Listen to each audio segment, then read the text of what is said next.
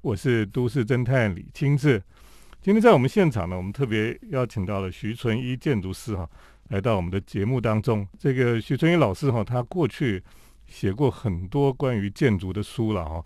那么他也很喜欢到处去旅行看建筑哈。他大概足迹这个全世界都快都已经走遍了哈。那么他呃到处去看建筑呢，那他写了很多本书了哈。包括这个如斯的凝视，光在建筑中的安居了哈。那么还有特别写这个当代建筑的模型哈，就是科比意的 Villa Savoy 的别墅了哈。那么另外还有一本书我很喜欢的哈，就是最后的人间场哈，建筑的转度了哈。全球建筑师用告别来探讨生命的建筑诗篇哈。那这些书的确都是非常深入去研究哦。那呃，徐老师他自己到世界各地这些建筑有名建筑的现场哦，然后去拍照，然后去去感受这些建筑，回来以后呢，就用书写哈，然后跟我们来分享了哈。那最近呢，他出了一本书哈，呃，非常大的一部书哦，这部书呢叫做《建筑的面庞》哈，就是建筑的 face 了哈。那这本书非常的巨大，所以呃，想请问这个徐春义老师哈。你为什么会想要出这本书？然后这本书是怎么样的一本书啊？其实这本书是应该算是一个真的理解建筑的前传啊，不管是专业者或者是什么一般一般大众。嗯哼，因为你看建筑物它是个物件，嗯哼，虽然它是一堆物件空间组成空间之后构成的，但是到到最后不管怎样，一般人或者学建筑到最后还是要秀出这个脸这个 face 出来。嗯哼，所以第一印象其实就是从这张脸。还是从这张脸被吸引住的。其实为什么说它应该是前传呢？因为它毕竟还是聚焦在所谓的现代的建筑。因为古典建筑跟现代建筑完全不一样。虽然我的书里面分了大概二十个章节，那前面章节大概写的就是古典建筑了。因为古典建筑的面的立面形式，其实受限于它的结构跟材料系统的关系啊，其实它能够表现的有限，终究有限。所以你看，我们今天看到这么多种、这么多面貌、不同的样式，对不起，那真的是现代主义建筑的贡献。那现代主义麻烦了，就是为什么说它是前传？其实每一种不同的建筑，其实跟所谓它的派别有关系啊。啊，我是回顾了现代主义的时代，当然我把它分成十个门派啊。嗯，那其实不同门派可以塑成出的空间类型，其实是有限制的，而不是没限制的。意思就是说，我假设要做怎样的建筑，其实有时候是在说，OK，我到底要学什么样的，进入谁的门派才有办法出现这样子的建筑，而不是说。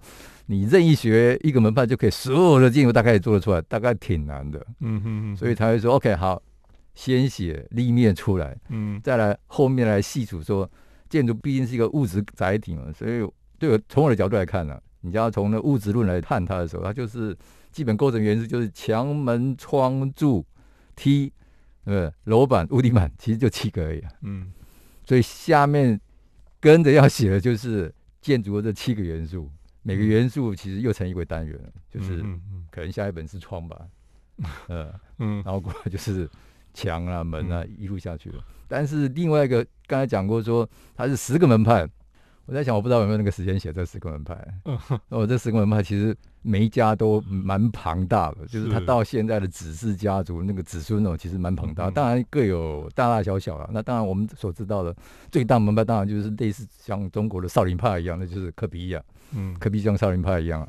对，那可能很多是一般人可能完全不知道，那就是入斗星的了。那是那是一个比较被，即便台湾学建筑人根本。也已经不熟悉他，一般人根本不知道。那入斗新的那一派其实也算是一派，他也是一派，他真的是一派，但是知道人终究有限。那台湾更不了解南美洲，像那个呃，Philip Candela 的伯格建筑在他极深啊，伯格建筑其实几乎在台湾快要就就就少到不行，对，那个门派也非常稀少，嗯，所以。就是说，你要成就什么样的建筑空间，其实跟那个门派有关系的，而不是没有关系的。那这种书写还是需要庞大工作，这也不是一个人可以做得了的。因为徐老师，我们也很好奇，就是说，你你常常去旅行嘛，哈，然后你又开业建筑师，那你你怎么有时间来书写这些书？我觉得书写还真的有点热热情跟热情了哈，所以你你还是有很大热情在写东西这样子哈。因为要传播，毕竟哦，那个一栋建筑物，你说多少人去看有限，是，比如说像狼乡就好，其实狼乡像我我前后去，第一次去啊，第二次去之后想说，哎，这这辈子大家应该不会带来了吧？因为去了两次，结果前后去了大概五次了。那除那已经是那已经是对建筑界来讲已经超级有名的案子了。你看，其实每次去没错，你看到那边人还算哎有一些人不少人，但是真的跟所谓的那个高地的建筑啊，圣家堂啦，或者像那个埃菲尔铁塔比，又差太多了。就是说。一般民众讲三话，对所谓的建筑理解还是有限的。对，那学生，你你说我们台湾的学生，你说要去到那些地方看，那那不太容易一件事，要花很大代价。对，那你假设有有书，起码可以让他们看，做个引导。对，我觉得是起码是一个给他一个线索一样，对，是，而不是说好像好像只只看到呃一些相片，然后就可以开始学东西，其实不是那么容易一件事情。对。我想很多人就是他们在想说，哎，我很想怎么样学建筑哈，那呃也不知道从哪里开始了哈。我想徐春玉老师的书哈，他用这种不同的案例去分析哈，其实是让我们可以呃慢慢就可以进入到这个建筑的这种这个学问里面了哈。那当然学建筑不是说一天两天就可以学会的。不过呢，这个如果我们来读这个徐老师的书哈，你可以慢慢慢慢从这些不同建筑的案例里面呢，你才可以慢慢知道说，哦，原来建筑是怎么样的一个东西哈。那等一下我们再继续请徐老师来跟我们分享。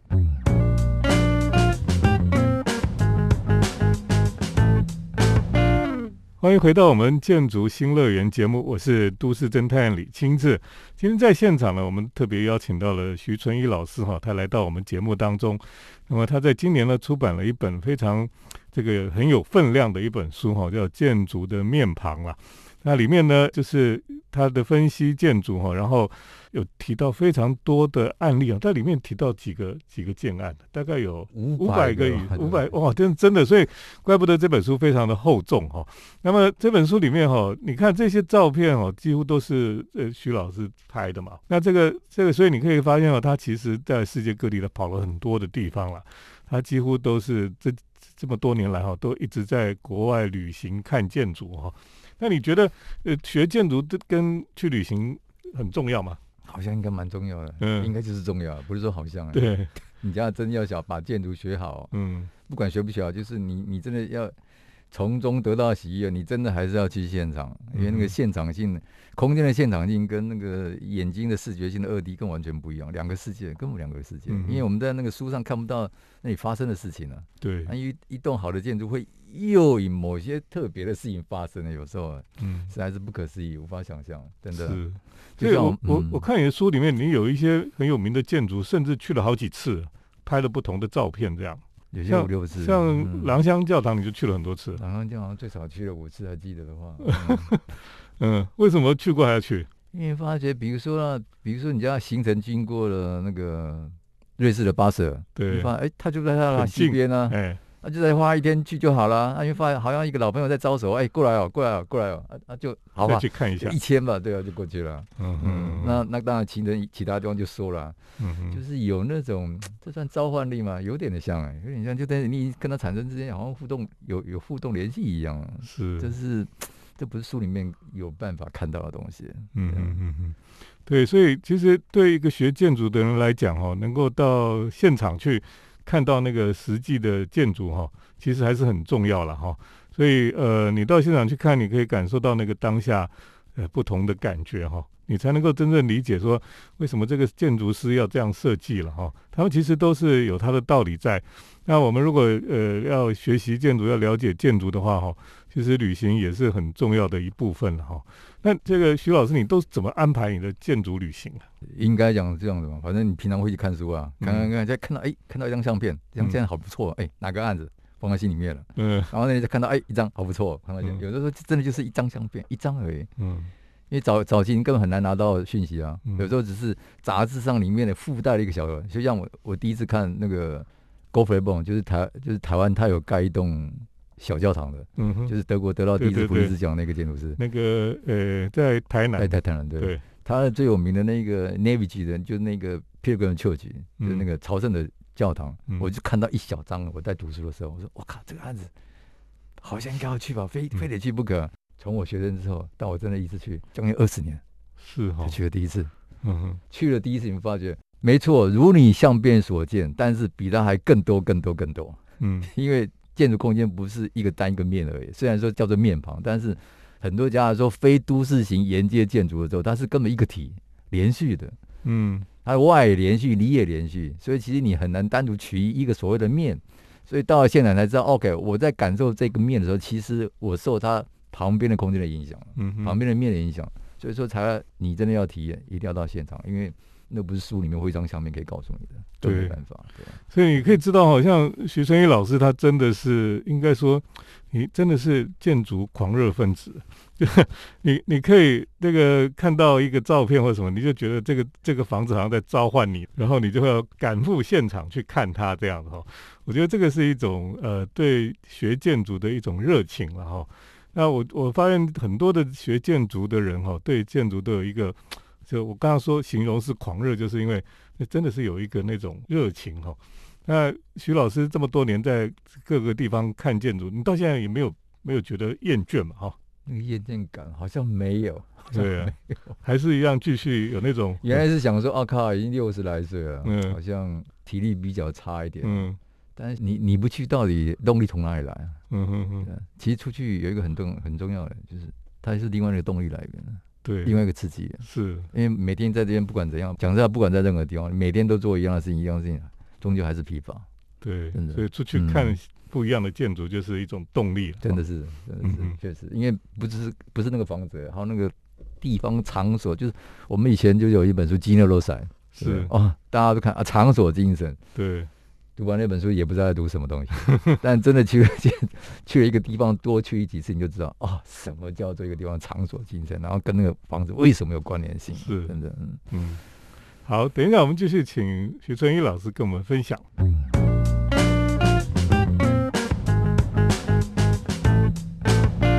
欢迎回到我们建筑新乐园节目，我是都市侦探李清志。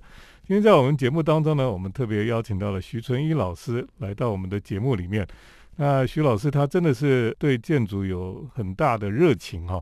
那过去呢，他他也是几乎每年都出国去看很很多的建筑了哈。到现在还是对建筑有这种火热哈。那我们知道很多的喜欢建筑的人好像都有这种通病这样子哦。然后出去看到很多的建筑，就觉得很很很感动哈。然后回来又觉得好像有有一种动力在了哈。那徐老师也是这样，而且他徐老师呢，他特别就是他回来以后呢，他就用这些案例哈来分享，让更多人可以去认识建筑，还有认识建筑的美了哈。那我觉得这是很棒，他这种精神其实是很让人家佩服的了。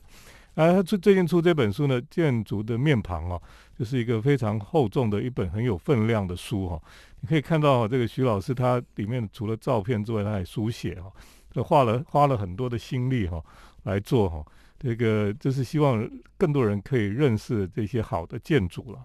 那我们当然这几年哈都不能出国哈，那我就三年没有出国了哈。那没有出国，到底现在世界还是在在进步，然后有很多的改变哈。像疫情结束之后可以出国了哈，那你你有没有心里有没有很想要去看的建筑这样子？现在比较，你就看建筑当然有一种像有点像思乡病的一样。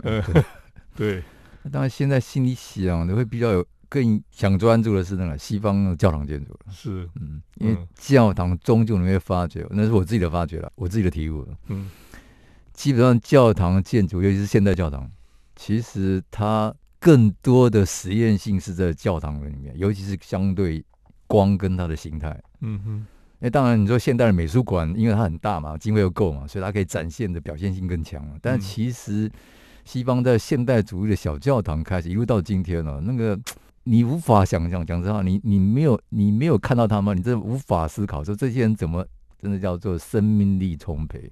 嗯，因为那个教堂简直是快要到没有限制，那那个没有限制的。那个爆发力跟创造力，讲实在话，比现代当代的美术馆更强烈。哦，因为它对光影的诠释更极端，嗯，对比性更强。嗯哼，对，因为现代的那个美术馆再怎样，那个美术馆的展示品的终究还是要避开直接光照嘛。嗯，你虽然我们看到那个瑞拉平亚诺啊，用到那么大力量，但是你会发现那个还是很死板哦。嗯，知道吧？但是你现在看到。西方现代教堂却不是这样，因为现现在教堂有些人却真实把光引进来了，嗯，但是引进来又要把它那个烈焰灼空，有没有把它给消除掉？所以他费尽了相当大的心思。嗯，那我也看到西方有些人写了西方现代教堂，但终究终究好像奇怪，我就觉得教堂在你们这里，你们怎么怎么怎么怎么没有写的更全呢？嗯嗯，对吧？那当然麻烦，就是说它几乎遍布了发达国家。那些西方发达国家的教堂讲是没话讲，每一个国家几乎都不一样。哦，从北方有没有？从北方的你说芬兰、瑞典、嗯，挪威，一路到南方的西班牙跟葡萄牙，没有一个地方一样，几乎。可是你这样，你这个计划可能要很久哦。也是要花蛮长的时间去去看去写哈。我已经我已经我已经收集了大概有一百个了啦，嗯哼，前后大概有一百个一百座了，但是一百座不够，我现在想大概还差一百座呢，所以我也不知道花多少时间。那本书又又写教堂要写很厚的一本书，可能要十年吧，应该应该要十年，应该要十年，不过。那徐成义老师他之前哈那本写这个关于坟墓的这本书哈，我觉得非常有启示性那本书其实很多不是学建筑的人读了哈，他们也觉得很棒的一本书啊。我想这个，因为一般人就我们台湾中国人不喜欢谈死嘛，哈，就坟墓啊什么，他都不太想去去碰触了哈。可是你你出国你会去看坟场是不是？好早就去了，上上去去逛逛这个坟场墓园。逛逛最多大概就是那个 Classicaba Brand 项目，然后另外就是一般比较不知道那是。就是米拉耶那个伊格拉达墓园，哦，那个墓园，呃，也也其实算是经典的。那个案子也去了好几趟，那个去的次数好像跟卡萨卡布兰教大概一样，大概大概有最少的四次了。是你在那本书里面也讨论到很多，像西方国家他们现在对于墓园的的概念了哈，都已经跟我们现在台湾那种传统的观念已经差很多了哈。我觉得那本书的确是很棒了。那接下来你就是要谈这个教堂建筑的哈。我们很期待的，希望能够再继续走下去，是走去那些地方。对，现在遍布太多国家了。是，好，我们等一下再请徐春英老师来跟我们分享。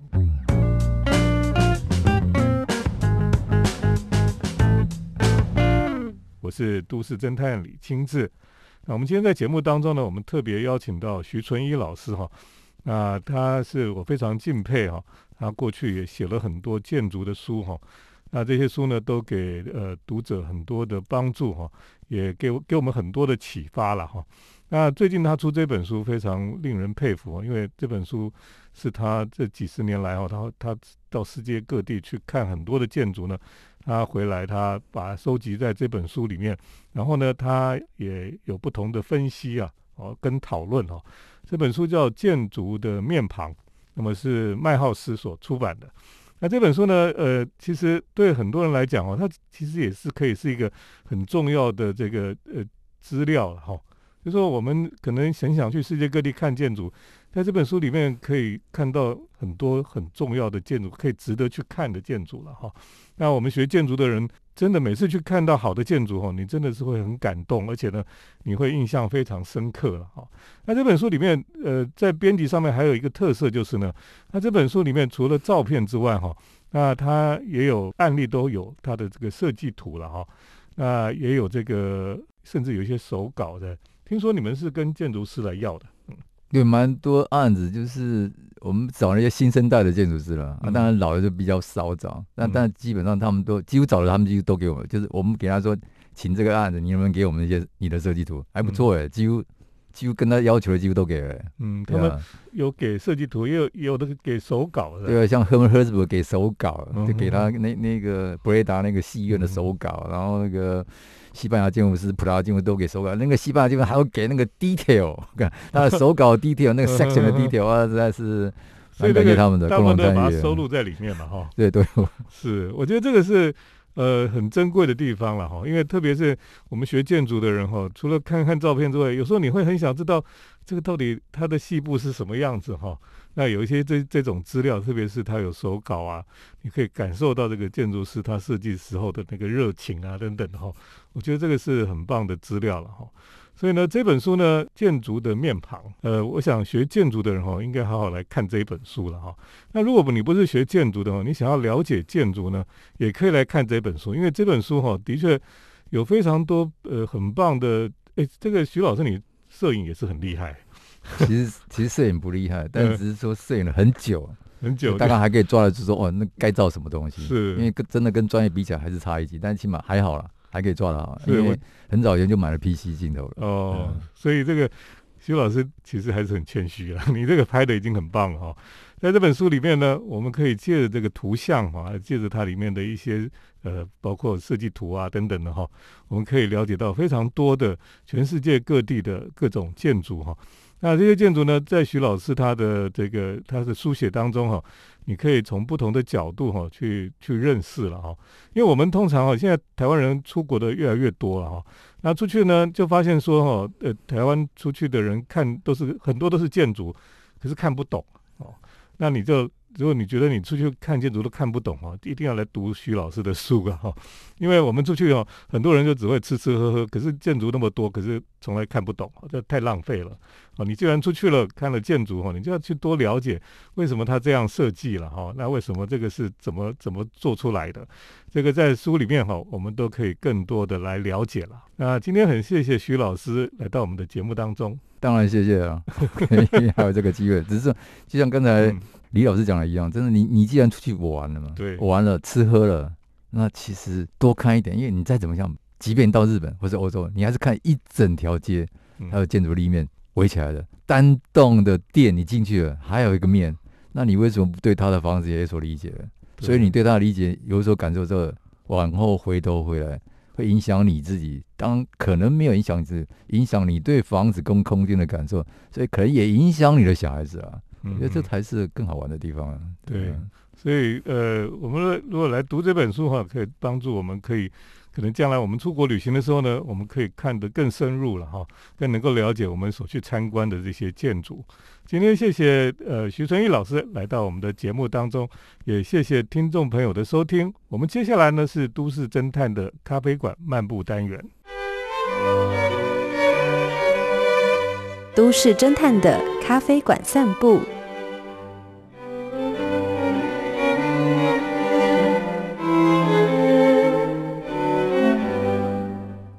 我们都市侦探的咖啡馆漫步单元，那么今天在这个单元中要带大家去一个呃，在都市里可是却有这这种郊外感觉的一个咖啡店。呃，内湖应该是大家觉得是一个很热闹、很忙碌，就是什么科学园区的地方了哈。那么内湖有一个地方呢，靠山边哈，叫做环山路了。环山路上有一个别墅型的咖啡店。为什么叫别墅型呢？它就是有院独门独院哈，那么有有院子，院子里还有两棵大树哈。这种庭园里面有这种百年老树的的地方真的是不多了哈，可见这个是有有点历史的地方。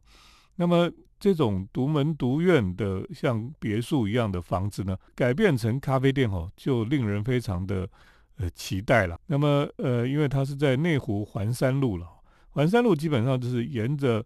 内湖的山边哈，开辟的一条道路，所以呢，它是等于说有点像是在都市的边缘的地方。那这个咖啡店呢，叫做左手咖啡了哈，左就是那个玉字旁的一个左了哈，左手咖啡。这个咖啡店呢，进去哈，你就会觉得非常的惊艳，就是那个两棵大树非常漂亮。那个树呢，你知道在好天气的时候，那个树荫照在这个庭院里面哈。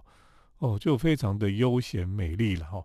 那我们在都市里面生活的人哈，可能很少有一些人可能根本没有住过有从小就没有住过有院子的房子哈。那更不要讲说在院子里面享受这种大树，这个阳光照在树上哈，然后光影在地上的那种感觉哈，几乎都很少人有。那这个房子呢，居然有两棵大树。不过更令人惊艳的就是哈。那个树上面呢，居然有种这个非常巨大的这个鹿角蕨了哈。那我们知道最近哈，鹿角蕨几乎就是很多文青咖啡店都会挂一两盆在这个墙壁上哈，好像有鹿角蕨就是文青咖啡店的代表一样哈。那么这个左手咖啡哈，它的树上的这个巨大的鹿角蕨哈，你很难想象那个大到一个程度哈，就是。整片呢非常巨大壮硕这样子哈，哇，你就觉得说哇，居然有这么棒的鹿角蕨了哈！你知道鹿角蕨现在很多的品种哦，那么在市场上是非常的昂贵哈，要养到那么大那么漂亮哦，真的是更难了哈。所以呢，如果你对鹿角蕨有兴趣的哈，来这个左手咖啡哈也是非常棒的哦。你只要欣赏这个鹿鹿角蕨，都已经觉得值回票价了哈。不过呢，当然这家店哈，最主要就是它除了咖啡之外呢，它早午餐哈非常好吃了哈。那么他们有特别的这种大的这个早午餐哈，是有点像一个套餐一样哈，内容非常的丰富哈，也有很多的蔬菜啊等等的。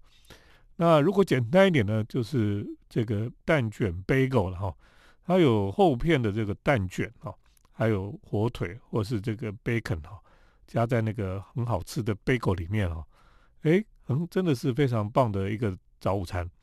那另外呢，像他们也有卖这个所谓的无聊面包盘的哈。为什么说无聊呢？因为它就是各种面包的一个木盘子装的呃面包盘，可是呢，它有附有果酱，有这个。有奶油有什么的可以涂在上面的，所以你说它无聊呢？是都是面包很无聊，可是它有很多的抹酱哈，所以你吃起来也不会无聊了哈。哎，这个地方真的食物非常好吃，所以很多人都很喜欢去哦，所以常常都会客满的哈。不过如果你你坐在户外哈，就比较容易哈，因为我觉得台湾人不太懂得怎么坐在户外哈，我都很喜欢坐在户外。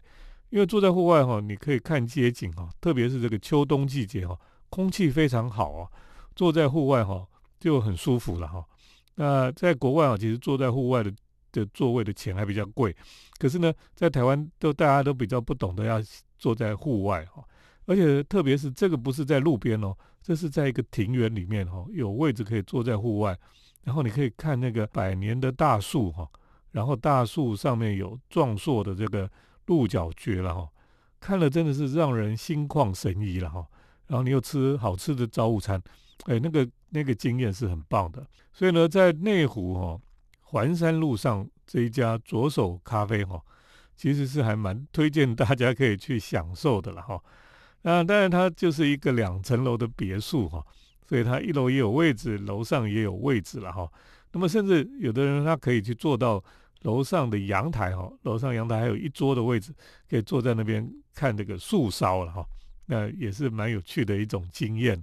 我觉得在市区哈，特别是台北市区哦因为像我们知道台中啊、台南哈这种呃独门独院的像别墅一样的这种有庭园的咖啡店哈很多了哈，可是台北就是非常少哈。